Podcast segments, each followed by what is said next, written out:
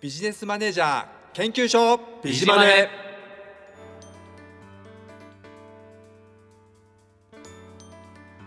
皆さんこんばんは。第4回 B 面ビジネスマネージャー研究所ビジマネの時間がやってきました。この番組は日本の経営者の歩みを探求するトーク番組です。人生を前向きに生きたい。未来の起業家さんたちへ時に道に迷ってしまっている経営者さんに希望の光を灯すメッセージをお届けしてまいります。成功者の苦楽を学び幸せな人生の歩み方を共に学んでいきましょう。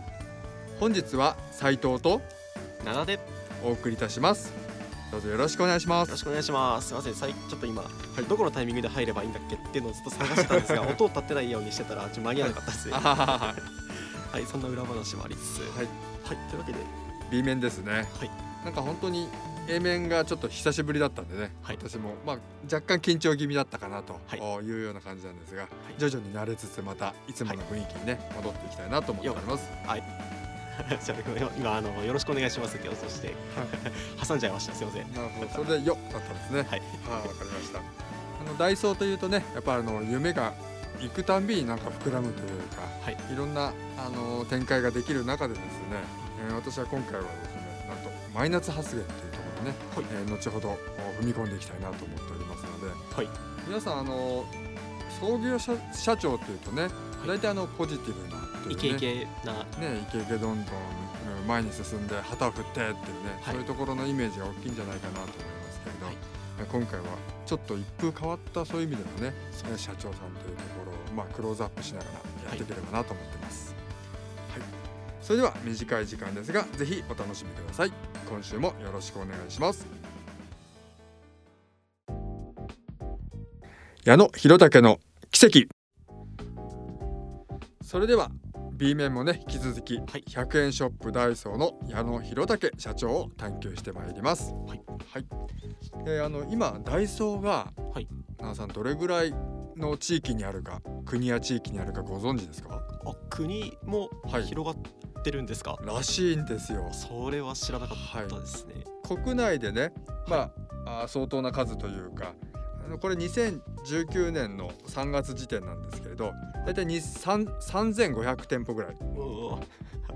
国内にあると。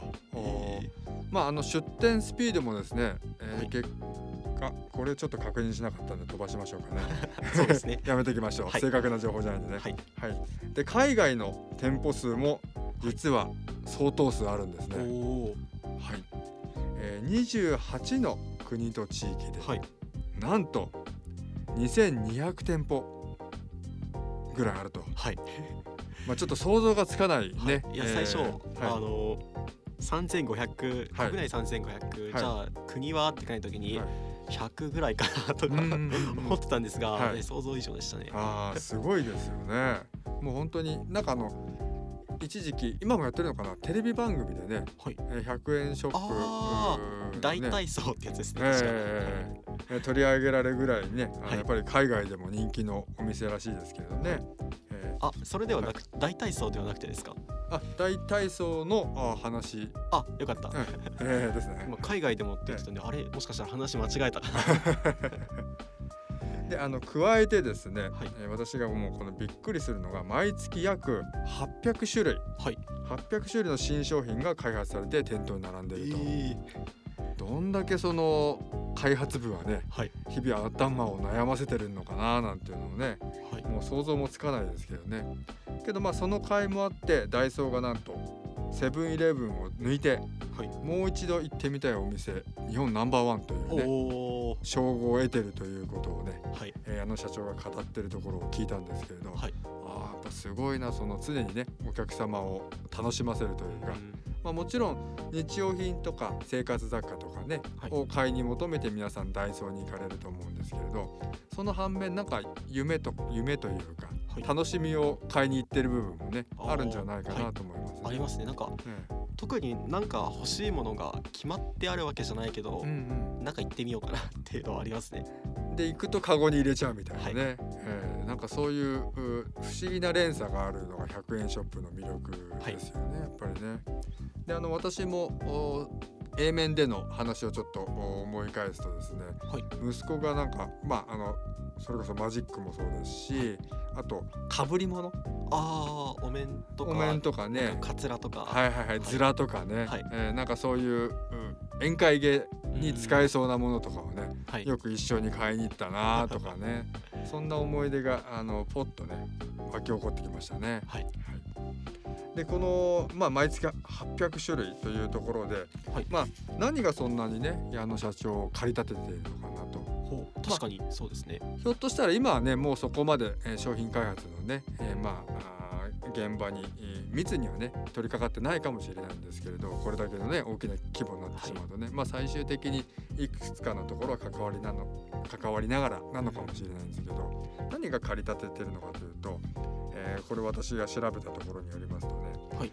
新しい商品を入れ替えることでしかお客様を喜ばす手段がなかったと。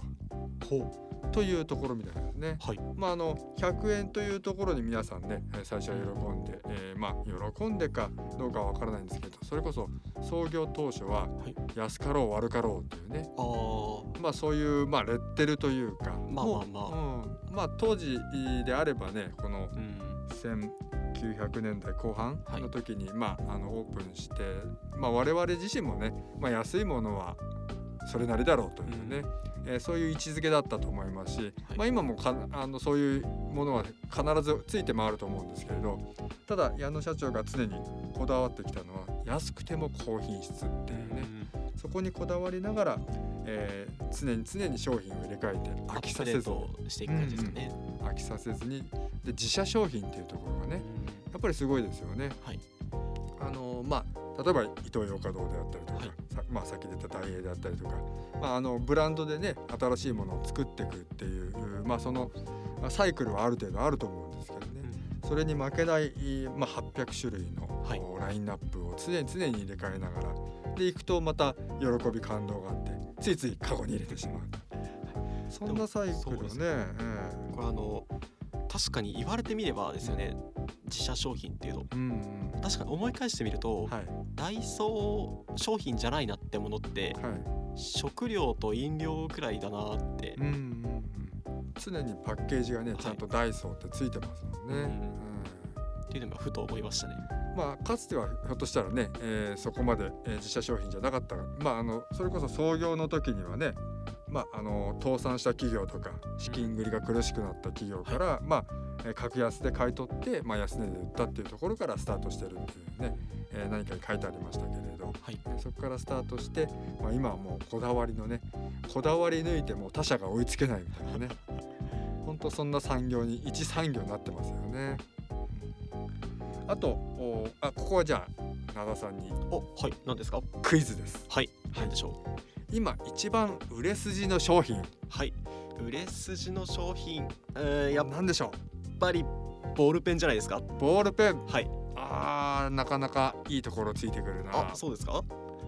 というわけではなくてですね。あ そうではないですね。はい、はい。実は乾電池。おお乾電池が一番売れていると、まあ100円なんでね、はい。えー矢野社長もどれもが売れ筋なんだと、はいこういうような言葉をおっしゃってましたけれど。確かにそうですね。ねもう皆さんもう手当たり次第みたいなところもねうん。ありますからね。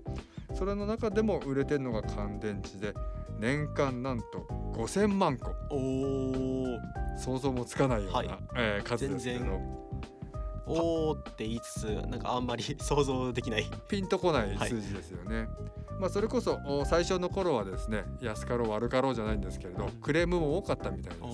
電池自体の質ともどもにですね、えーまああクレームをおかなりいただいてたそうなんですけれど、はい。で開発部の方からも「もう社長やめましょうよ」っていうね、えー当然声も上がりながらですね、えーそのおなんだアップデートをはい。繰り返し繰り返しながらやっていったことで、まあ、今のお一なんていうのかなブームムーブメントっていうんですかね、ダイソーといえばこの電池を買いに来るっていうねそんな流れができてるそうなんですね。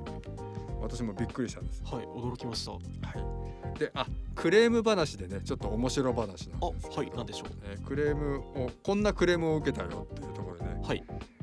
包丁が包丁売ってますよね、はい。まああれとても100円でこんなの買えるのかなっていうようなね包丁売ってますけれど、包丁がくれ切れすぎるというね。切れすぎて困るっていう。はい。そんなクレームをつけてくるお客さんが いらっしゃるということで、えもう何を言われるんだかね本当に。まー、あそのうちをあれじゃないですか、ええ電池の持ちが良すぎる。7万アイテムがね、えー常時ありますから、その中でねいろんなクレームもあある中で包丁が切れすぎるってね。はい。まあ予想以上に嬉しいまあ逆に言うとクレームかもしれないですね。はい。はい。ある意味クレーム風褒め言葉だったのかもしれないですね。そうかもしれないですね。もうけど社内では話題になるでしょうね。そ,、はいそんな話が来たよと。お お客さんがクレームをどんなクレームなんだほ 包丁が切れすぎるそうです 危ないからみたいなね。なんなんね、どんな包丁にすればいいんだってね、本当困っちゃいますよね。あもしかしたらね子供の料理に使いたかったとかあかもしれないですねそうですね。はいまあそんな気持ちで買ったんだけれど手切っちゃったみたいなね。はい危ない話ですけどね。はい。であとやはりあのこの安くても高品質っていうところに私は非常にね、えー共感を得るところがありまして、それをなんと50年間。はい。50年間やり続けてコツコツやり続けたところで今のおダイソー世界に幅を広げるね、はいダイソーができたんだなっていうところが、えーまあ A 面の時にね私も今17というねものを始めたっていうお話をさせてもらったんですけれど始めて1ヶ月これをじゃあ50年続けるのかって思うとね 気が遠くなるなーっていうね思いでけどやりきった男だからこそ言えるね、うんまあ今の重みのある重みのある言葉だなというふうに思いました。はい。で、えーそろそろ名言に行きましょうかね。おお願いしますはい。えー、ビジマネのお本日矢野弘武の名言というところで、はい。えーこれはですね、とても面白いフレーズなんですけれど、えー記者さんにねつけられたあだ名おというあだ名なんですねはい、あだ名があるそうなんです矢野さんのね。それは何かというと不幸という服が体に張り付いた億万長者と褒めてんだかけなしてんだかわからないね、えーそんなあーまあ名前を付けられたということなんですけれど、はい。お矢野社長はあの、まあ、かなりご苦労をね、うん。まあ、今のお代をなすまでに、えーまあ、億万当然億万長者だと思うんですけれどそれなすまでにですね、えー9回の転職う借金で夜逃げと、うん。そんなあキャリアあと火事にあったこともあるなんていうね、えーそんなエピソードもありましたけれどそんな逆境をね、えー乗り越えながらあーまあ数々の不幸を、まあ、背負ってきたけれど億万長者だっていうね、はい。えーとってもおすごい方なんだなと私もお改めてね。じゃあこの今始めたことお17というものを、まあ、軌道に乗せるまでね、えー矢野さんを見習いながらコツコツ頑張っていこうかなと。はい。そんな思いを新たにしているところです。はい、ではあー最後にですね、えービジマネの勝手に偏差値ですね。まあ今のもうつながりでね、えー言うとあもう来るだろうなと。で私はもう毎度ねストレートなんですけどねはいもいくつなんですか？うじゃじゃん3つというところでね、はいもうそのまんまになりますけれどおまああえて紹介させていただきました。いではあーここでね、えーこのコーナーを終了いたします。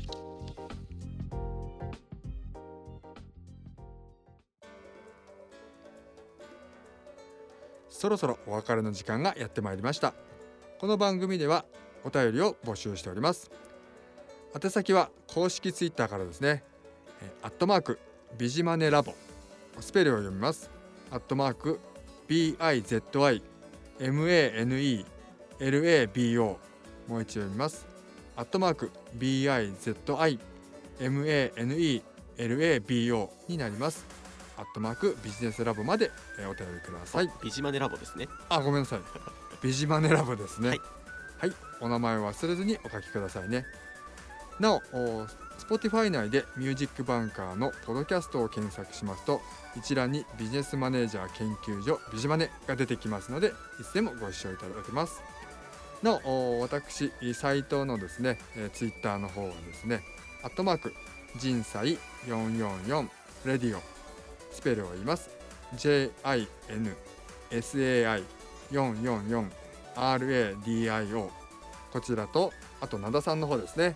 アットマーク NADA アンダーバー。RADIOPSNT ありがとうございます。止まっちゃいましたね。はい。ぜひね遊びに来てください。はい、よろしくお願いいたします。皆さんのお名前を忘れずにお書きください。なずさん告知等々ありますか？そうですね、えっと A 面でもまあご紹介したんですが、えー今回のね矢野弘武社長の書籍が出ております、うん。はい。えーとどんなね人生を歩んできたのかはい。う、のが一冊の本にまとまっておりますので、はい。えーぜひぜひね気になった方はチェックしてください、えーどんな本かというと、はい。えー題名ですね。題名が100円の男矢野弘武はい。という本になっております。うん。で、えーもう一冊ですね。はい。もう一冊は、えーとまあ、ちょっと本筋からはそれてしまうのですが、ええ。えーとまあ、この話に、ね、登場してきたあのマックのマクドナルド。はいが不動産業だよ。うん。っていう話が載っている、はい。まあ別にそういう本ではないんですが、えー、とはい。どちらかというと、お金持ちになるためにはどういう思考がしたらいいのかとかどういう教育を受けたらいいのかっていうのが載っている「はい。えー金持ち父さん貧乏父さん」これも有名な本ですね。はい。とえーとまあ、リンクを貼っておくので、えーはい。ぜひ、ね、気になった方はねチェックしてみてください。はい。よろしくお願いいたします。で私の方からはですね、まあ前回もあれなんですが、17ですね。はい。えー動画配信サイト、お17というものをお4月の後半から始めまして、ちょうど今1ヶ月ぐらい経ったところなんですが、えー竹豊レディオと、お銘を打ってですね皆さんにいろんな健康情報心の健康も含めて何かスピリチュアルなことも含めながら元気になっていただければと。そんな配信をお毎朝6時20分から約1時間ぐらいですねえー配信をしておりますので興味のある方はぜひお立ち寄りください。というわけでえー第4回の B 面はここまで。お相手は斉藤と。灘でした。それでは第5回でまたお会いいたしましょう